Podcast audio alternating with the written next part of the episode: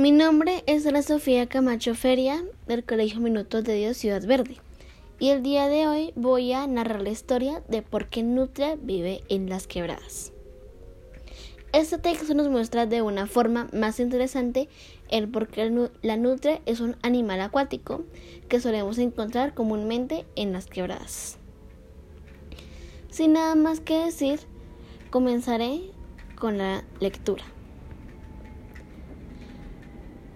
En tiempos remotos, Nutria vivía igual que los animales del monte. Tenía por casa una cueva y se la pasaba buscando comida por los ríos.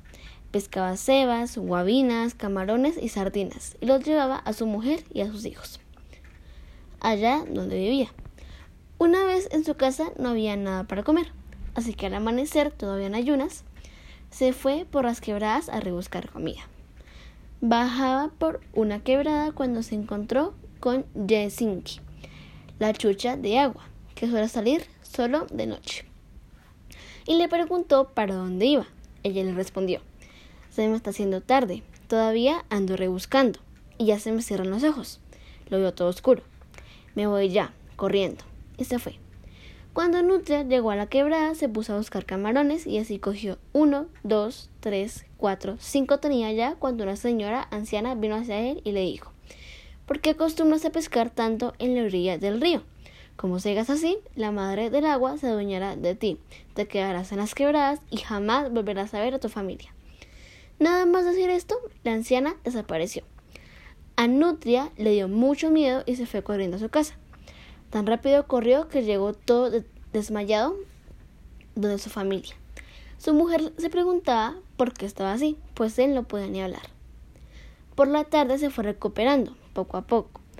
Por el anochecer, la madre del agua llegó a, su, llegó a su casa y se los llevó a él y a su familia a las quebradas. Y se quedó en Nutria para siempre. Desde entonces va por las quebradas llevando mensajes. Por eso cuando uno la ve sabe que algo va a pasar.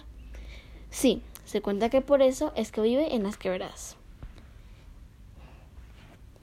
La enseñanza que me dejó la lectura fue la de escuchar las advertencias, porque si no lo hacemos nos puede costar muy caro y podemos llegar a perder cosas importantes o cosas cotidianas para nosotros, tal como la nutria perdió su hogar en las cuevas.